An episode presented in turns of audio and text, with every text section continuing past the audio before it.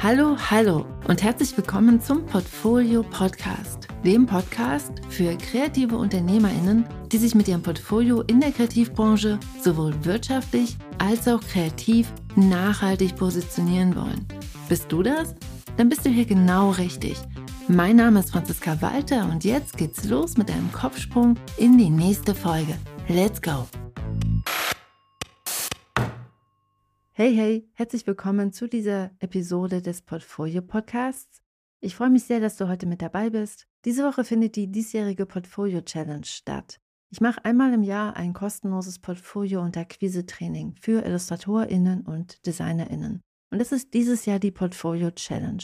Und die findet in dieser Woche statt. Montag, Mittwoch, Freitag. Und auch wenn schon zwei der drei Termine vorbei sind heute, melde dich doch total gern noch an, um morgen früh am 17. Februar 2023 live dabei zu sein. Du bekommst die Videomitschnitte der vergangenen Termine auch zugeschickt und kannst sozusagen alles nachholen. Diese Woche bin ich eben zeitlich ganz schön eingebunden und deswegen kommt heute ein thematisch passendes Replay. Ich habe dir heute die Portfolio-Podcast-Folge Nummer 13 mitgebracht und in der stelle ich dir fünf Strategien für mehr Zeit für Herzensprojekte vor.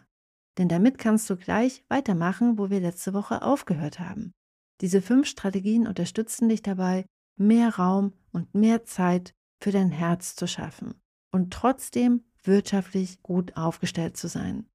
Wenn du die Folge von letzter Woche noch nicht gehört hast, mach das total gerne auch, weil die beiden Folgen gehen so ein bisschen Hand in Hand. Ich wünsche dir viel Spaß damit und freue mich schon auf nächste Woche, in der wieder eine brandneue Portfolio-Podcast-Episode kommen wird. Aber jetzt erstmal viel Spaß mit dem Replay und mit den fünf Strategien für mehr Zeit für Herzensprojekte. Let's go!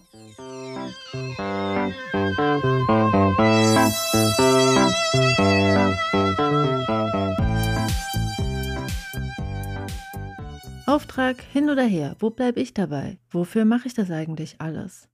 Vielleicht kennst du solche Gedanken ja auch. An manchen Tagen spüre ich, wie eine dunkle Wolke aus Frustration sich immer weiter in mir ausbreitet. Wenn ich dann überlege, warum das so ist, fällt mir meistens auf, dass die Balance nicht stimmt. Zu viel Arbeit, zu wenig ich. Auch wenn ich selbstständig bin, also sozusagen nicht in einem Angestelltenverhältnis arbeite, arbeite ich in Aufträgen für meine Kundinnen. Ich arbeite für sie, versetze mich in ihre Situation, unterstütze sie so gut ich kann und entwickle Lösungen, um ihre Probleme zu lösen und ihnen das Leben leichter zu machen. Das ist mein Job als Designerin und Illustratorin. Für diese Art von Lösungen werde ich gebucht, dafür werde ich bezahlt. Und ich liebe meinen Job und ich schätze meine Auftraggeberinnen und ich mag es, sie mit meinen Ressourcen und mit meiner Kreativität zu unterstützen. Doch manchmal will ich einfach mal nur machen, worauf ich Bock habe für mich und der Freude wegen und weil ich mich ausprobieren und weil ich experimentieren möchte. Deshalb sind Herzensprojekte wichtig für mich. Sie beschützen mich vor Griesgram, vor Frustration und vor dieser Stimme im Kopf, die keinen Bock auf alles hat. Die meisten meiner selbst initiierten Bücher sind Herzensprojekte, also Werke, die nicht als Auftrag entstanden sind und in denen ich viel Gestaltungsfreiraum hatte, weil keine Auftraggeberinnen mitdiskutiert haben weil ich eine Lösung für mein eigenes Problem gesucht und gefunden habe. Über die letzten 15 Jahre meiner Selbstständigkeit habe ich gelernt, dass meine Kreativität immer wieder Raum braucht für Projekte, die mein Herz zum Leuchten bringen. Ansonsten trocknet der kreative Springbrunnen irgendwann aus, weil durch die Aufträge immer nur Wasser entnommen wird, aber zu wenig Neues dazukommt. Deshalb geht es heute im Podcast um fünf Strategien für mehr Zeit für Herzensprojekte. Denn Zeit, Zeit haben wir ja alle wahrscheinlich tendenziell eher zu wenig als zu viel. Das heißt, heute schauen wir einmal, was für Strategien du benutzen kannst, um dir diese Zeit zu schaffen bzw. zu nehmen. Auf den ersten Blick scheint diese Frage, wie schaffe ich mir Zeit für Herzensprojekte, ja ein Zeitmanagement-Problem zu sein. Aber eben nur auf den ersten Blick. Etwas genauer hingeschaut wird schnell klar, dass dahinter eigentlich ein wirtschaftliches Problem sitzt. Herzensprojekte muss ich mir zeitlich, aber eben auch wirtschaftlich leisten können. Um Zeit für eigene Projekte zu haben, brauche ich Aufträge, die so gut bezahlt sind, dass ich auch mal einen Nachmittag frei machen kann, um an meinen eigenen Buchprojekten zu arbeiten. Schlecht bezahlte Aufträge dagegen erzeugen oftmals einen Teufelskreislauf aus Angetriebensein und Erschöpfung, in dem weder Platz für Freude und Experiment ist, noch Zeit für Neuorientierung und Selbstbestimmung.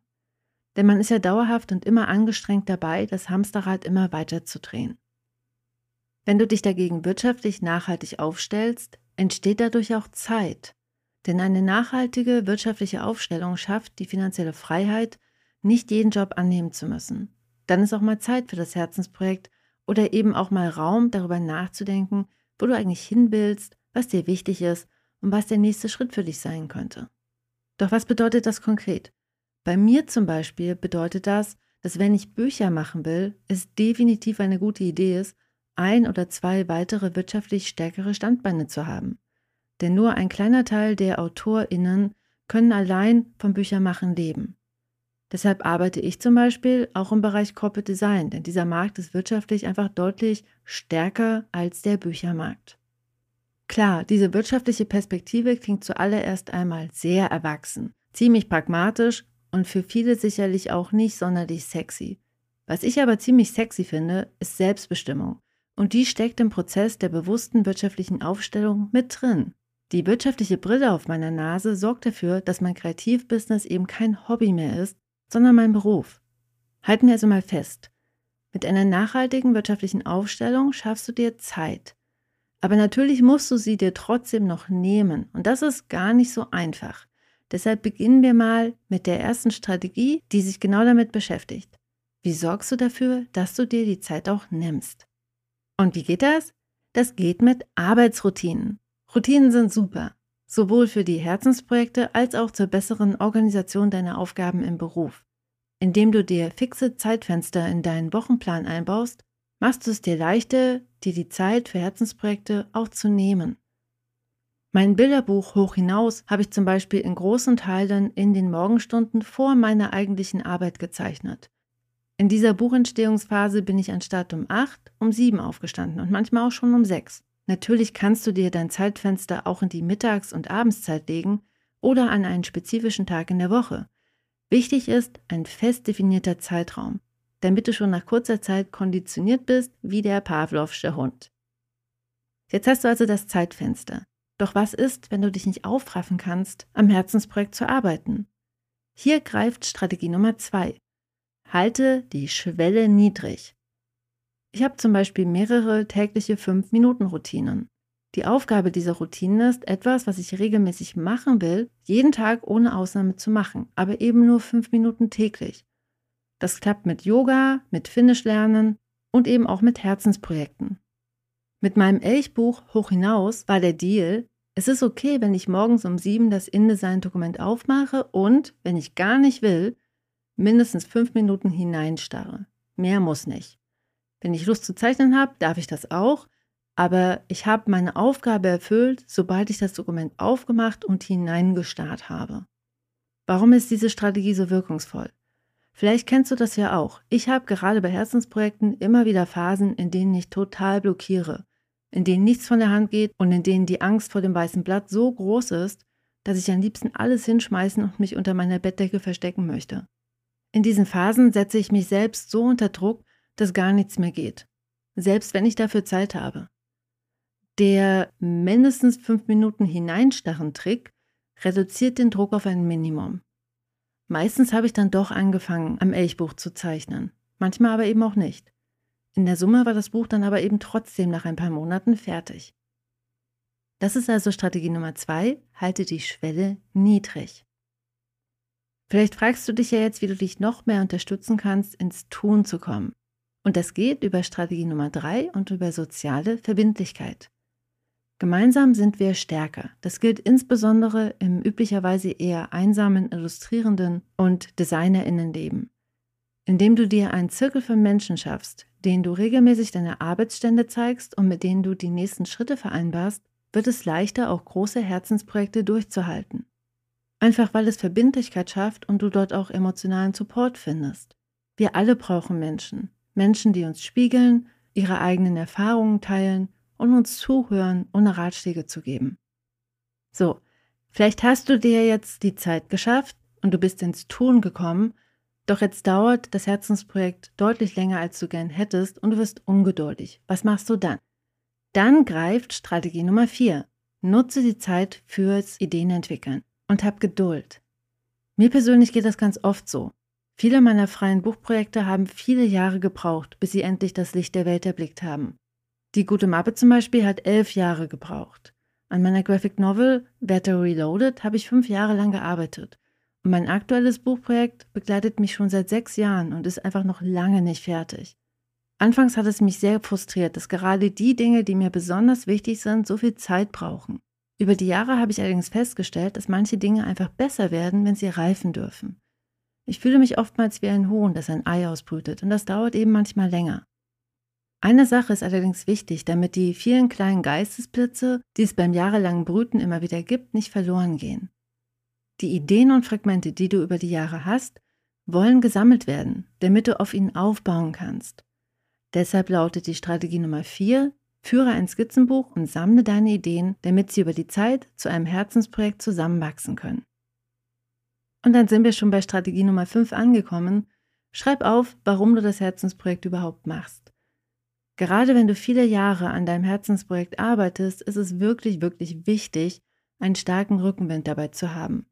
Mit allem im Leben, was anstrengend ist, hilft es, sich immer wieder vor Augen zu führen, warum du eigentlich zu Beginn damit angefangen hast und wie das Projekt dein Leben beeinflussen wird.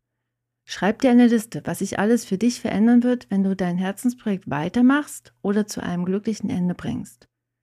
Schreib es dir auf einen großen Zettel und klebe ihn dir an einen Ort, den du täglich besuchst und wo du diesen Zettel täglich siehst. Das hilft mir gerade mit meinem Finnisch-Lernen und auch mit meinem Herzensprojekt. Okay, das sind die fünf Strategien, die ich nutze, um mir Zeit für meine Herzensprojekte zu schaffen. Und jetzt mal die Frage an dich. Welche Strategien benutzt du? Und kennst du weitere Strategien, die du empfehlen kannst? Teile sie gern hier auf dem Podcast oder auf dem Blog oder auf Instagram. Die Links dazu findest du in den Show Notes. Und damit wünsche ich dir ganz viel Freude und viel Erfolg mit deinem Herzensprojekt. Und wir hören uns nächste Woche. Bis dahin.